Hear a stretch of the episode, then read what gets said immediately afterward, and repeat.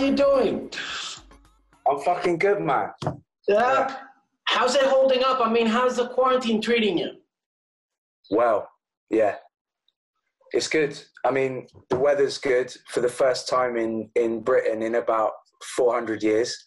so, uh, yeah, it's been nice. You know, like for for people like myself that you know are in a in a good space.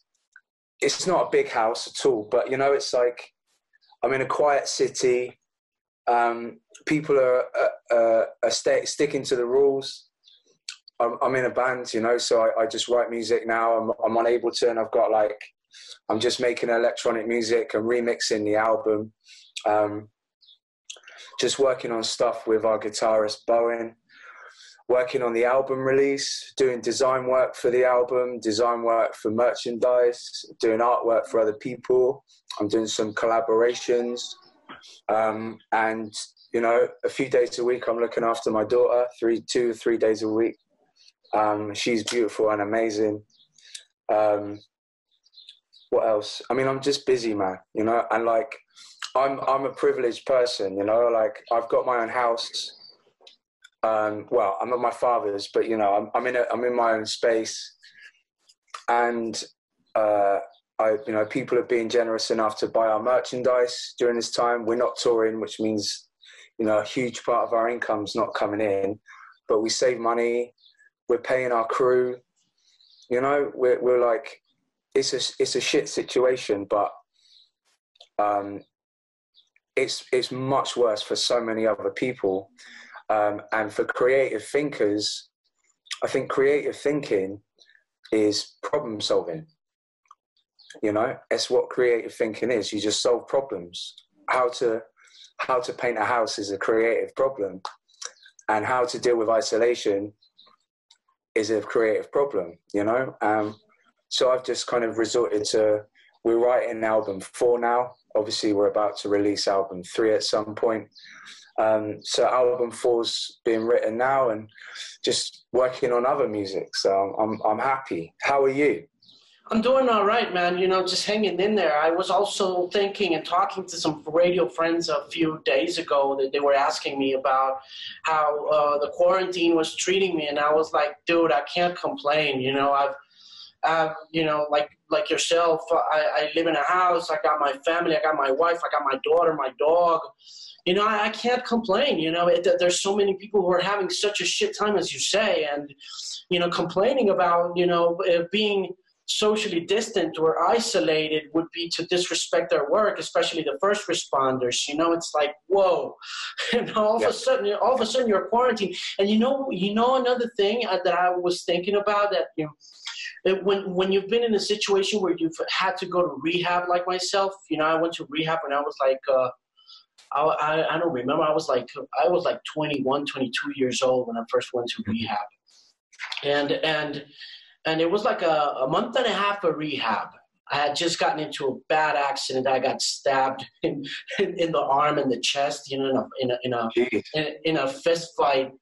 And my mom just said, you know, you got to go to rehab, man. You you you know, you're way out of your league on the drugs and the drinking and the shit so it's it's funny how at that moment, you know, I blamed my parents for you know forcing me to go to rehab, and I remember going in there and my occupational therapy was baking bread and just thinking that the more I thought about being uh, isolated uh, by you know obligation, the more I would um, I would just go insane. So I decided to take it one day at a time and nowadays, I see people on Instagram baking bread, you know, going almost insane, and it's kind of funny because uh, it, you know, back in those days, I resented my parents so much for taking me to rehab, and nowadays, it's like, whoa, you know, it, that kind of worked, you know, 20 years later. That's it. I mean, the the idea of mindfulness, a lot of what the second album and and the third album is about, is about dealing with the present and being present. Actually being present is about obviously the, the, the, most extreme version of being present is meditation. But just being able to accept your scenario is accept your situation and like forget, you know, not try and solve the future and worry about the past, but just be present was a lot of what I was working on before this. And before maybe five years ago, my mum was really ill before she died, and I was I was looking after her five days a week, and I wouldn't leave the house for five days. You know, I, I was just me and my mum. We didn't speak, so there was a lot of a lot of that practice there where I just was in one place, never left the house. You know, learned to do exercise indoors, and my mum only had maybe five words to her vo- vocabulary because she had a stroke. So it was a lot of silence, but a lot of love and a lot of communication came from body language and laughter and music and so I learned, you know, I learned what what kind of what a lockdown means and how to kind of exactly like you said it, day by day, take every day as it comes and just because that's it. Because if you don't know when this is going to end, the worst thing you can do is try and accumulate all the time in the in in the future as to how this is going to go. Because no one knows. Our governments certainly don't. Um, so yeah, it's been it's been a really challenging time for a lot of people, um, and hopefully it will teach people a bit about grief. You know, about what grief is, which is losing something, losing your freedom, losing a boyfriend, losing your job, and dealing with that day by day. It's good. Take shit. it's shit, but it's good at the same time. You know, the, the um, take me through the process of writing this new album and of what the current events in the UK influenced the new album as opposed to the previous one, which I think was so very personal because of everything that had happened to you over the course of those uh, past five years, and how this new album seems to me like it takes uh, matters into its own hands lyrically when it comes to politics without being political. You know, it's it's funny yeah. because because you you're really good at distancing yourself from political activism through music. It's not really that. It's it's a different kind of thing. Yeah, that's an it's a really insightful way of seeing our music actually because it's something that I struggle explaining to people sometimes is that for me um, my politics are here and my art is here and then personal's here. So in the middle you have the personal and the political that overlap you know? Right. It's important for me to my the reason why I, I write about politics in a certain way in our art in our music is that I want people to see that your personal feelings, your philosophy on life, your emotions, your behavior, your addiction, your relationships with your partners, everything is political. It, it has to be. Because politics is the language and the structuring of your welfare.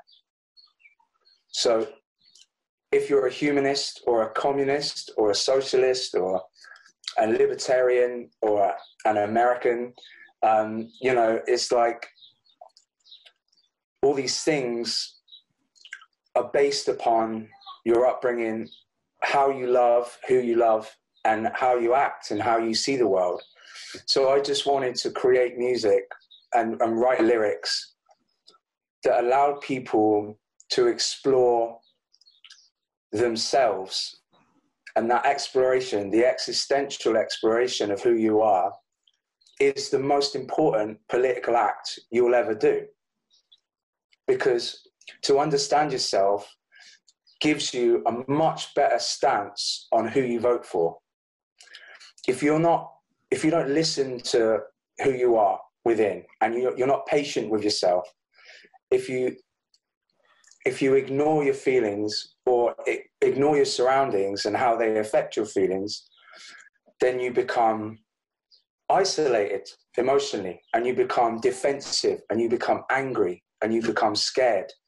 And that makes you reactionary and, and make decisions based on fear and anger and, and hate, which can cause some really tense times in countries all around the world as you well know in yours and, and in mine, we're, we're in we're in a time before quarantine where right and left politics is at its most polarized. Right. But the media are, are rife with lies, like more than ever. They get away with lying to the public all the time. And what I want to do is try and use music as a as a as a leveler, as a take eradicate all the all the noise of the bullshit of not politics but media and start listening to yourself and start loving yourself you'll hopefully make a more rounded and emotionally mature decision day to day. The second album joy as an act of resistance is about the exploration of that to start the conversation as to who you are. This new album is doing that is doing is being. It's it's it really is a reaction to how people reacted to joy so joy came out and it was the first time we had a huge audience compare it like you know we're not fucking U2 but like um, yeah. but our, our, comparatively to our first album our audience was huge so suddenly we had a lot more reflection on what our music meant to other people. So that's a lot of things coming into my brain when writing the third album that I either chose to ignore or acknowledge and write something new. So the, the third album really is about listening to the reaction of Joy as an act of resistance. And because Joy as an act of resistance was the start of a conversation. It was an exis- a start of an existential journey that I guess was a meta narrative for for existentialism, for, for humanism, for, for joy of enjoying your own skin. But within that are lots of different pockets of relationships, addiction, violence, love, politics. Um, and this is maybe the the my own reflection of my own instruction manual of how I actually go forward. It's a motivation, it's an engine. This album was supposed to be like a solid entity that was complete in its present. Right now, I am complete and accepting that. I don't need to change. I will change and I will develop and I'll evolve into something new tomorrow. But to truly make a well rounded and loving decision, I need to accept who I am now and be present to move forward. If I'm constantly involved in the past and constantly involved in the future, I'll never be present and I'll never truly enjoy my own skin. So this is the kind of the next step from joy. This is the reaction to joy. This is the conversation that I'm now having with people, which is many different things, but really it's, it's about my reaction to joy and how I need to move forward and be a better person to myself and the people around me and my music. Now, musically, it it was exactly that. It was about how can we be as whole, holistic, and purposeful as possible. And that meant trying to make the sound of self confidence completeness, um, the sound of of a force of moving forward, and how do we complete that? And we kind of acknowledge the fact that we're in bigger rooms now, playing bigger bigger venues. So we wanted to have that sound that Wagner had of like you know like a big force um, that sounded complete because it was 36 instruments all playing something at the same time but we wanted to create that with five of us and have a, sound of unification and what the sound of a community, a strong community sounds like. And that's within, you know, all of one can be a community as well as one can be a part of a huge community.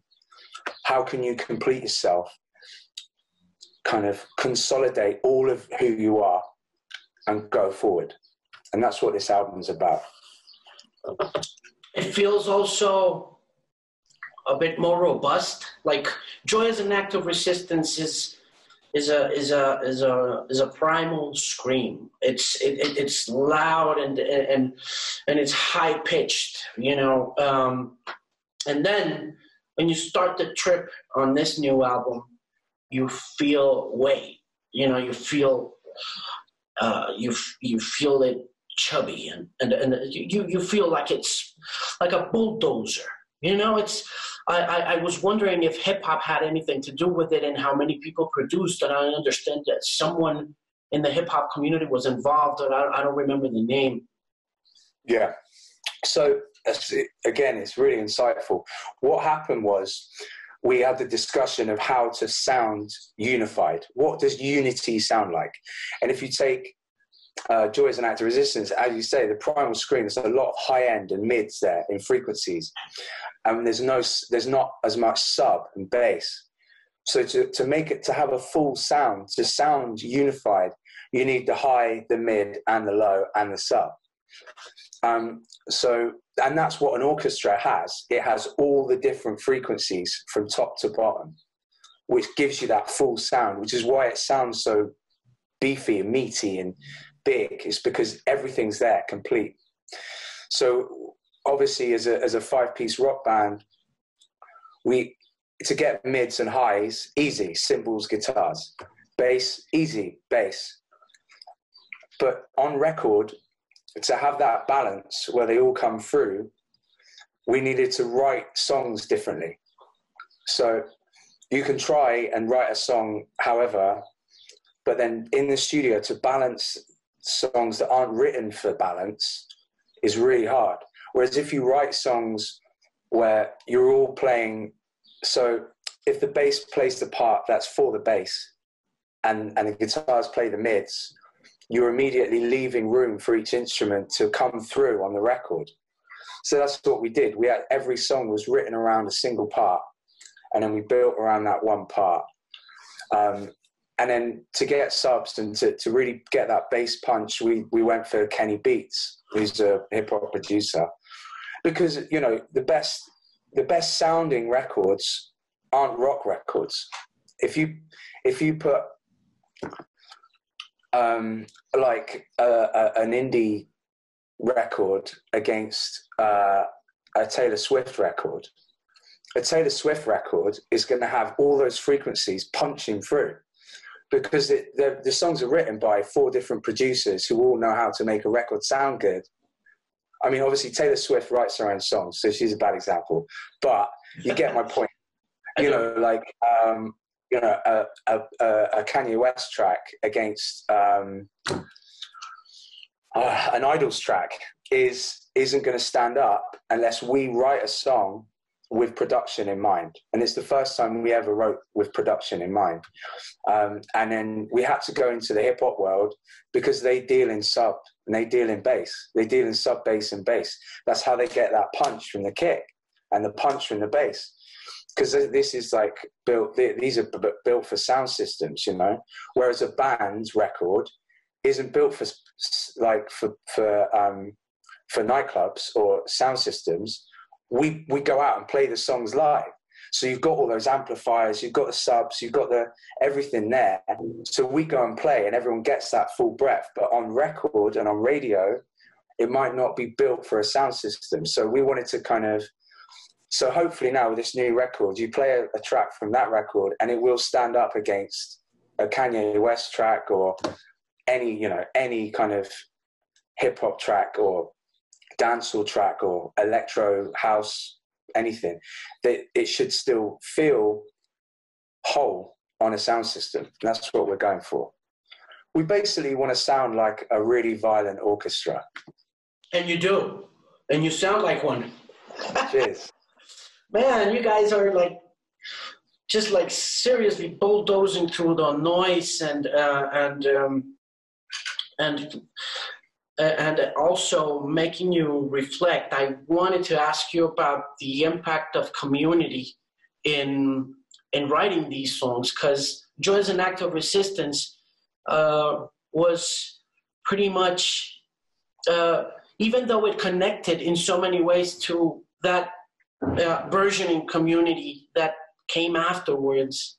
Um, It felt like an individual uh, series of, of, of, thoughts on life and addiction and uh, and uh, femininity and masculinity and many and many things. Whereas it feels as though, as you said, community permeates everything that's going on on this new record. How uh, important was the fact of acknowledging that your fan base has turned into this solid, really um, coherent, cohesive community into the writing of the songs? It was massive. Obviously, the theme of the album came first, and the thing I wanted to kind of emulate as a theme of the album and a sound of the album was that I'm like, you know, it's kind of a reaction to libertarianism, which is all about the individual and, and I, I don't believe in that. I think you're only ever as strong as your community. And obviously, after Joy as an Act of Resistance came out, suddenly we had a huge reaction from really beautiful people that made themselves vulnerable and shared their stories with us and made us feel part of something much bigger than ourselves. And that is the best fuel for self belief, is knowing that you have the support of people. That's, that is the essence of community there's that saying that um, it takes a village to bring up a child. And i think it's true like this the band is a child and it's been brought up by a huge village of people of like-minded people that want to be part of something bigger than themselves that want to believe in something apolitical which is love which is empathy which is strength in an open-minded unity that accepts people for who they are not who they should be and that's given us huge strength and, and huge relief, knowing that we're not on our own. That's amazing. So this album was writing about that. It was about how do we make the sound of unity.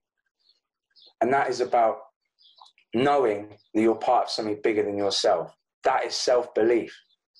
You can't do it on your own. You don't learn on your own. You can't express on your own. You can't die on your own. You can't because just knowing, like, well, no one wants to die their own, you know, and and it's like this is the sound of that feeling. It's the engine. That's why it does sound like a bulldozer because it's that that motion of going forward, but it's a unified motion. It's like, you know, it's like krautrock, but 50 cans rather than one can playing.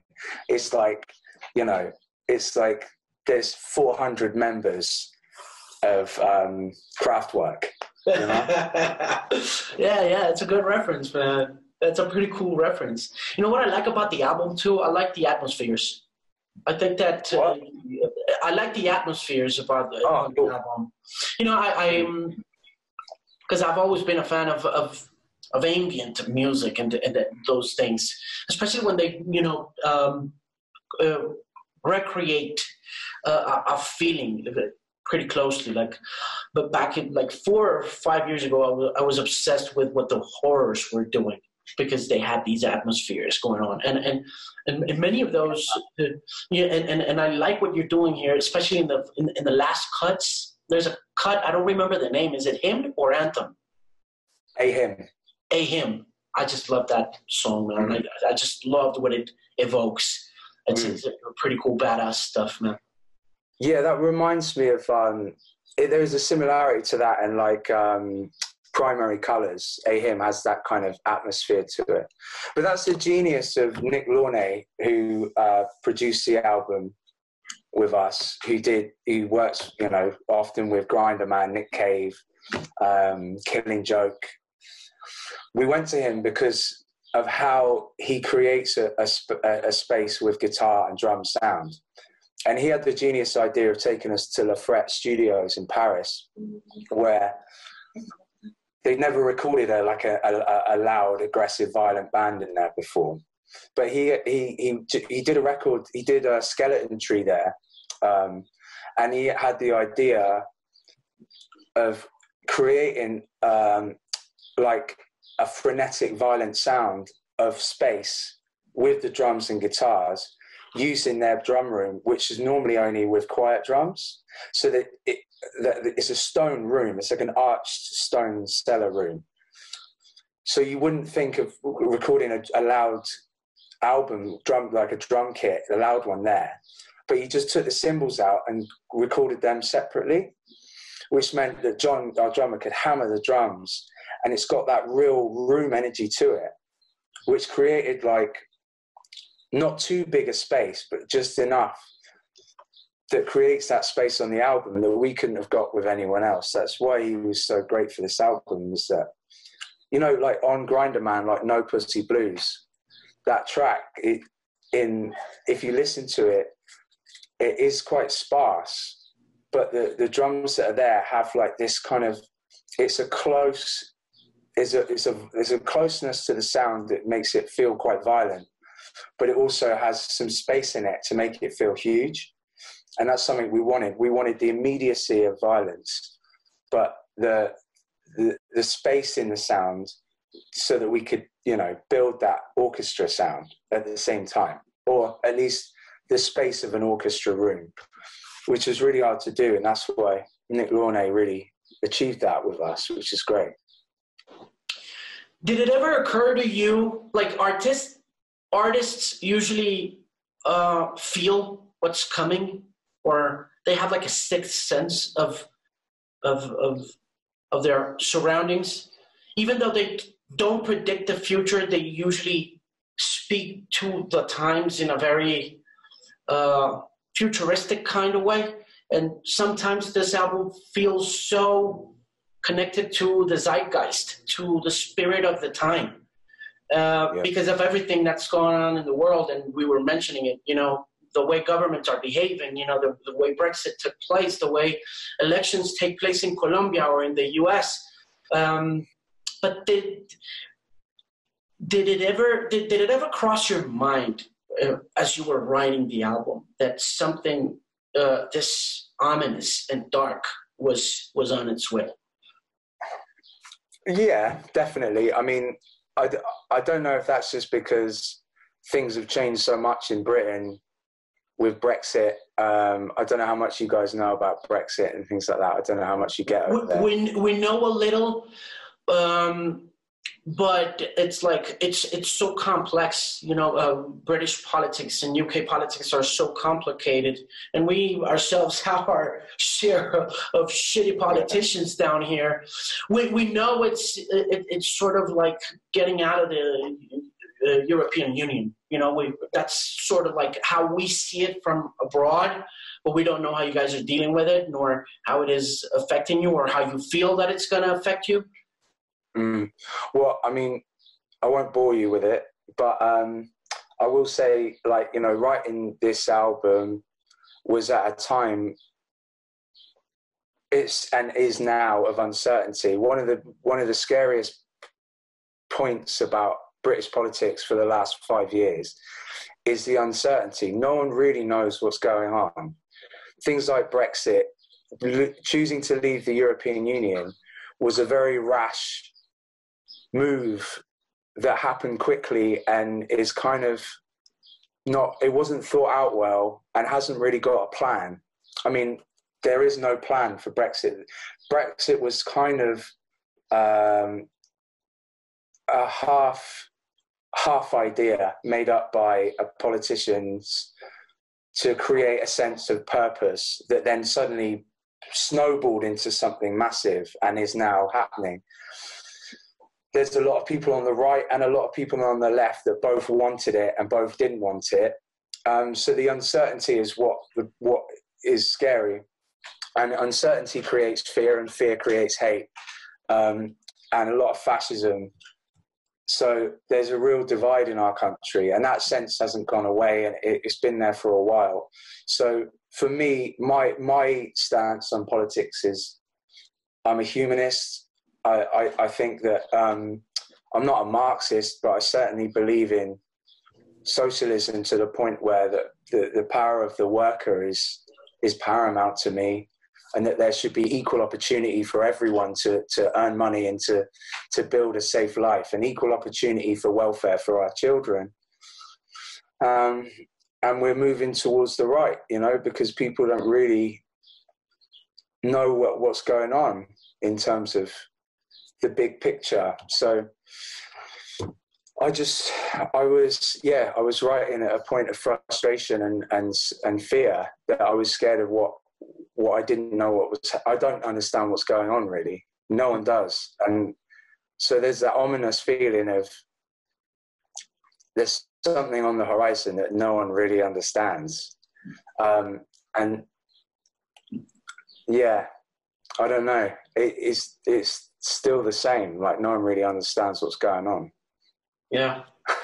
Um, it's hard to explain. Sound it sounds like I'm apathetic, but I'm not. It's just there's it's hard to know what to believe in and who to vote for at the moment. Hmm. Um, I mean, I'm never going to vote, vote vote for the right ever. Um, I just don't believe in that side of politics. Um, but on the left, there's no clear left. It's very central, and I don't fucking care for centralized politics. Um, but what I do it's, care it's, for is it's pretty hard being a leftist nowadays. I, I, I don't think uh, if you have any leftist uh, principles or values, um, uh, it's pretty hard to defend them without being, you know, targeted. You know. Yeah, I mean, I don't give a fuck about being targeted. I think like the the the, the difference between Colombia and Britain is that um, you know it's not I think people who are kind of call themselves socialist in Colombia are socialist, or a lot more socialist than people in Britain are. You know, really, like it, the, the, it's politics is a lot more diluted here because there's a lot more. It's a lot more centralized. It's a capitalist society, like that with a lot of money and not a lot of industry. It's just imagined money that comes from banking. Um, and we've kind of followed from North America in politics, where it's all identity. It's all like, I don't know, you, people are voting for people, not for policies, you know? They're voting for, you know, it's like Trump, it's like, you know, voting for the individual. It's just, it should be party politics. It should be about the manifesto behind the party, whereas now it's all about slogans and you know just I don't know the idea the idea the, idealists are dying out and it's just this middle ground of capital money um, also on the left in this country it's, it's hard to be left because no one really knows what that means a lot, you know, like people say they're leftist, but really they're central, they're centrist, and they they don't really have strong morals. And I don't know, like I'm not anti-capitalist because I'm not anti-capitalist. I think that capitalism is not working, and a lot of people are dying at the hand of uber capitalism in America and UK and other developed countries. I think is is a huge imbalance, and and I, I, would love to be able to spread, like you know, like that. I could, if I could spread the wealth and give equal opportunity to everyone, I would. Um, but it's just how you get there, and it, I think in Britain it's just completely confused now, and it's hard. But it's you know, I I know what I believe in. Um, uh, I just think humanism and empathy and compassion is the way and it isn't going to nothing's going to get better with capitalism like true capitalism definitely not you told me at the beginning you were working on electronica tell me a bit about that well i got um i got ableton and uh like you know uh I got a Moog synthesizer and stuff, and I just wanted to because I, I grew up on hip hop and, and grime and garage and jungle, I didn't grow up on like guitar music. I didn't grow up on rock and roll and punk and stuff like that. I kind of got into that when the Strokes came about. As soon as the Strokes came, I got rid of my baggy jeans, and I I, I suddenly just discovered a new world of music, and my dad kind of helped me along with that. And I never turned back. But I've always still loved hip hop, and I've always still loved jungle and techno and house and stuff. And Bowen, Bowen and I met. He was a techno DJ and I was a hip hop DJ. Um, and we started the band when we met each other, but we were both into elect- electronic music, really. Um, and now we're just going back to it just for something to do because it's fun and we want to implement the best parts of that music into rock music so that it sounds better on stereo. That's it. You know, we still want to play live and you know, we're still we still want to be the best live band in the world. We just want to create the best sounding record in the world as well. Yeah. Um but yeah, like I'm not we're definitely not there yet, but we're trying and that's the best part. You know? but yeah, I mean I love it. Like to, at the moment I don't know. I just think the best albums coming out aren't rock records. Hasn't been for a while. That's my honest opinion. Don't get me wrong, like, like there's some, pretty album. cool, there's some pretty cool records out there, but yeah, like sonically, yeah, you, you'll find hip hop and many other things going on that are, that are far superior. You know, I, I, I don't. Sometimes they're not as appealing as a rock record. Like if I listen to this new IDLES album, I can say that it's far superior to many things that have happened in rock and roll, sonically speaking. Because, like I said before, uh, you've you've you've really taken you've really taken the time to make sound matter. And sometimes rock and roll doesn't do that uh, deeply enough. You know. Yeah, I think one of the one of the things about rock and roll as well, or just rock music, is when they explore the sound, they they're quite dogmatic in what that means in terms of they think about guitar tone, amp right. tone, cymbals. We're like, yeah, but also the room sound, sub sound, bass. Like you can also use, you can, you cannot. I don't think you can cap. You can capture the the energy of a live rock, rock band without synthesis. Now that that doesn't mean we're all on synths playing lots of. There's like eight synths to a. Like it's not how we're working, but you have to synthesize things to make that magic to create the energy that you play live. We record all our songs live in one or two or three takes. We no no songs more than three takes ever in the studio. That's our rule, and that creates that energy of us making sure you know it's like, um, and it creates a beautiful energy in the studio, but you know, it's you, we've you've got the technology and the mindset and the experience of 50 years of amazing electronic music as well as analog guitar music and and acoustic music and all sorts. So it's about take it's like postmodernism. You just take the best of all of it. I don't think there's been a hip hop record. there's been a few hip hop records that are amazing from start to finish. Kendrick Lamar um, Drake, Run the Jewels. Um, I don't know. There's a few where they create amazing albums. That's a beautiful journey, a good narrative arc, a great sound. It's like one whole entity. But that's the practice of, of other music. Normally, hip hop records are like 15 songs long at least, and eight of them are shit. That's true. That's true. I'm not like I'm not going to apologize for that. Um, but they sound fucking incredible. And those four, five, six songs are huge anthemic beasts that people like makes everyone in the world dance to.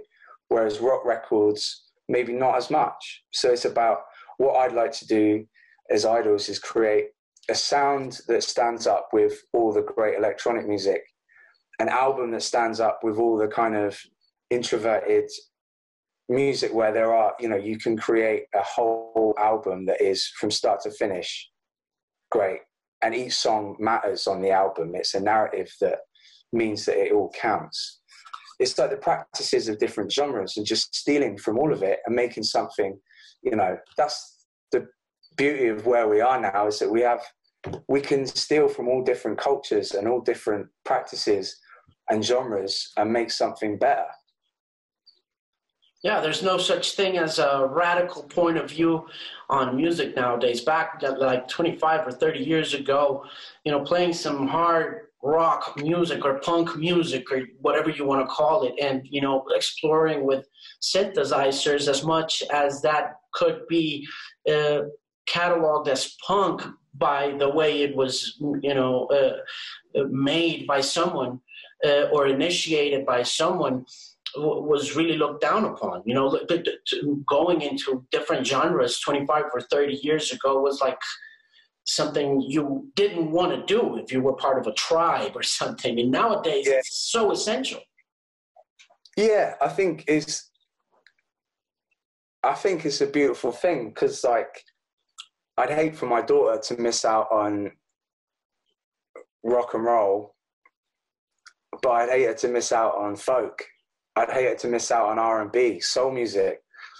You know, like it's an education, isn't it? That's what it is. You're educating yourself and you're, you're arming yourself to understand who you are. Art and music is the language of self. It's about understanding your part in the world and making something to solidify your part in that world. So the less you listen to, the less you look at, the less you read, the less you're going to understand where you stand in it. Yeah, um, Listen, um, I I um, I gotta ask you something before I go. I think you know someone at the promotion office is gonna kill me because I've been with you way too long, and maybe you got more uh, press inquiries to to take on.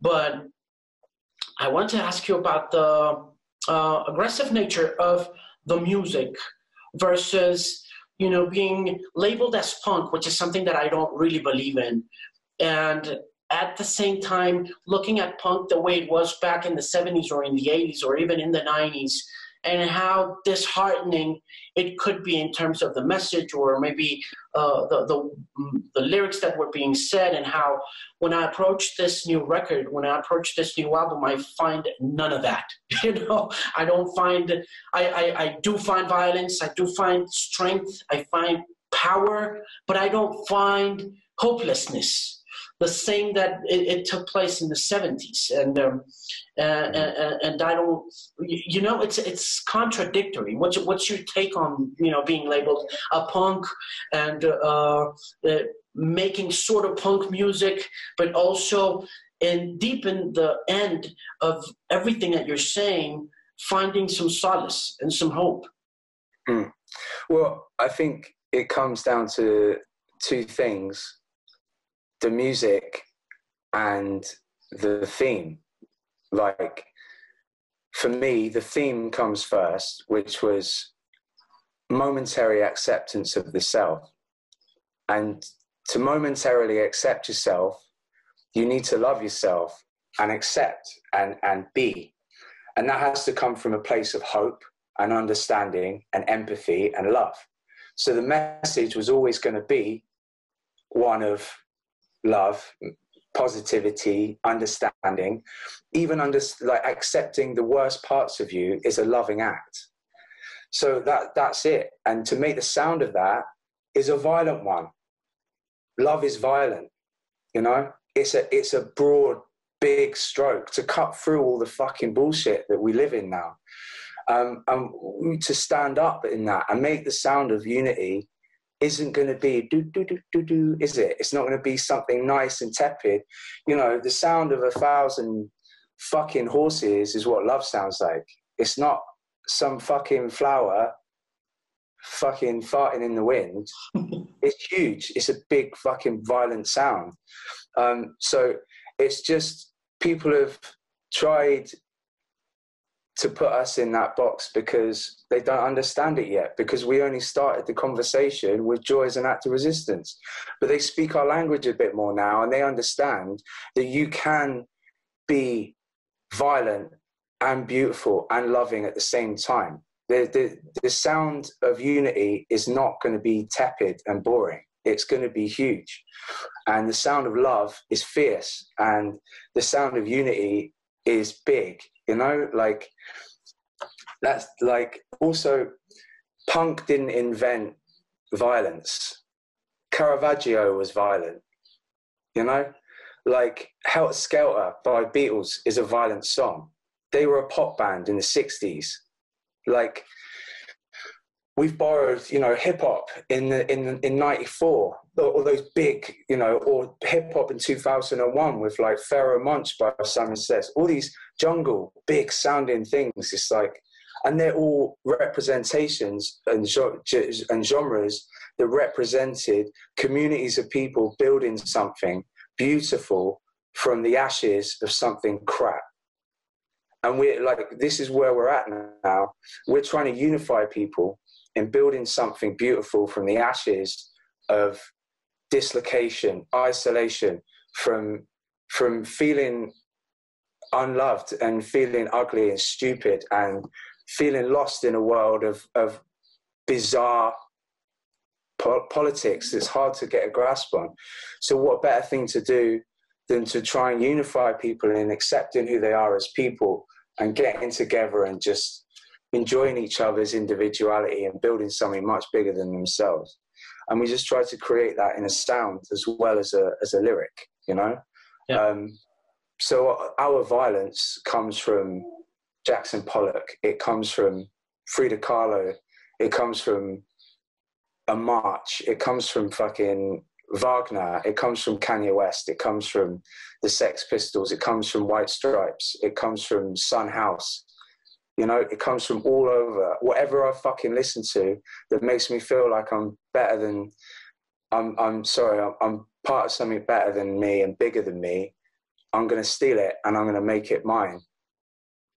That's awesome, man. That's that's an awesome way to finish this conversation.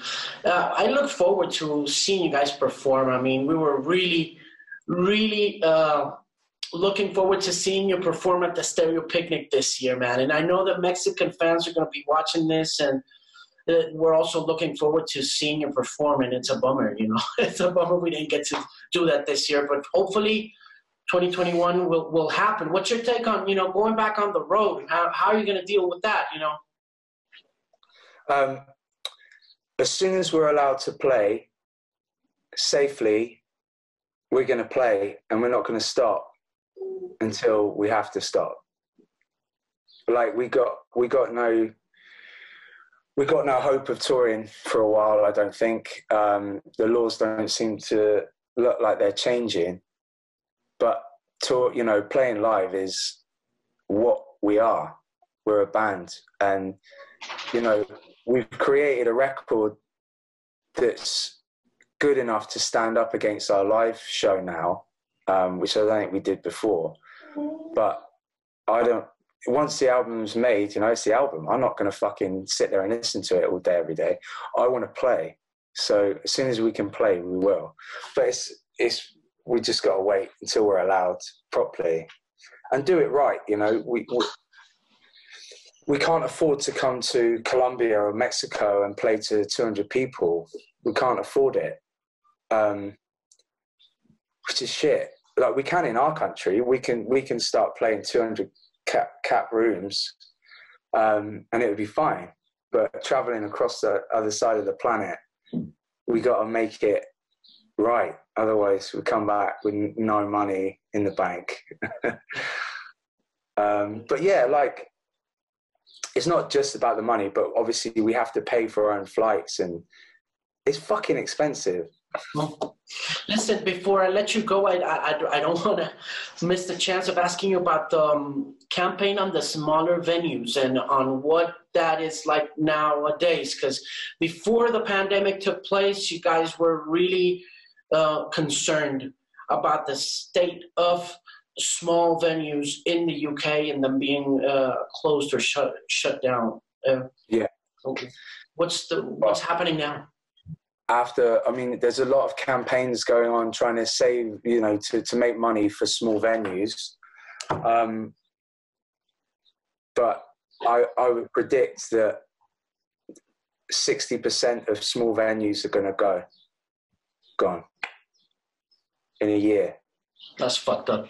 At least, and that means that means you know, rich bands, um, which are often the worst bands, um, are not are not gonna. I mean, don't get me wrong. Like you know, I'm, I I grew up middle class, and so did our guitarist Brian. But like you know, for poor bands, it means not being able to play until they get radio play and like by people like yourself. Like I just, it's it's going to create a bigger imbalance and it's going to make it a lot harder for working class people to make a living from their music and their art. Um, and I, and so I think it's and I think it's going to be a, a general statement for middle class people. I think this is going to hit us the most. I know that low income people and low uh, classes uh, are really having a tough time now. But I think that sometimes, if you look at it, I'm not much of a conspiracy uh, uh, enthusiast, but if you look at it from that point of view, it's like, man, the middle class is, uh, you know, have some has some really tough times ahead of itself. Yeah, I mean, I, I, I think it depends. I think it depends on the infrastructure of the country. I think it might differ from country to country.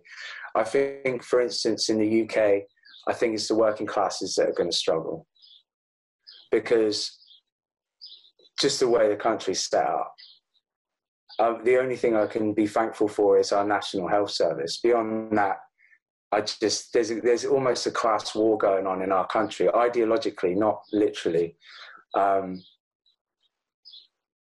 and it's it, the the poor are losing hugely um, for different reasons. But you'd think that maybe this this sort of situation would help people lean towards a, a more unified front where you just see people struggling in this sort of situation. It's easy to see who struggles and who doesn't, and you think there must be a way of helping everyone governmentally like shouldn't have to lean on charities. The government should be able to subsidize for the poor to help them through these times. I've got God knows what it's like in other countries. I'm sure we've got it better than a lot of other places, but I don't know. We'll see. We'll see. All we've got at the moment is hope and our album. And great music, yeah, which is coming pretty soon, and uh, and uh, I enjoyed listening to uh, on this preview, and um, I thank you very much for. So uh, once again. Once again, I appreciate you taking the time, and it's been great meeting you, Joe. Even if it's virtually, I really definitely look forward to seeing you perform sometimes sooner than later. Take good care, man, and say hello to the family, to the daughter. Uh, many blessings to you and the band yeah, thank you so much for having me. I appreciate it. And I, I hope soon we can eat some food together in Colombia. Definitely. Take care. Much love. Bye.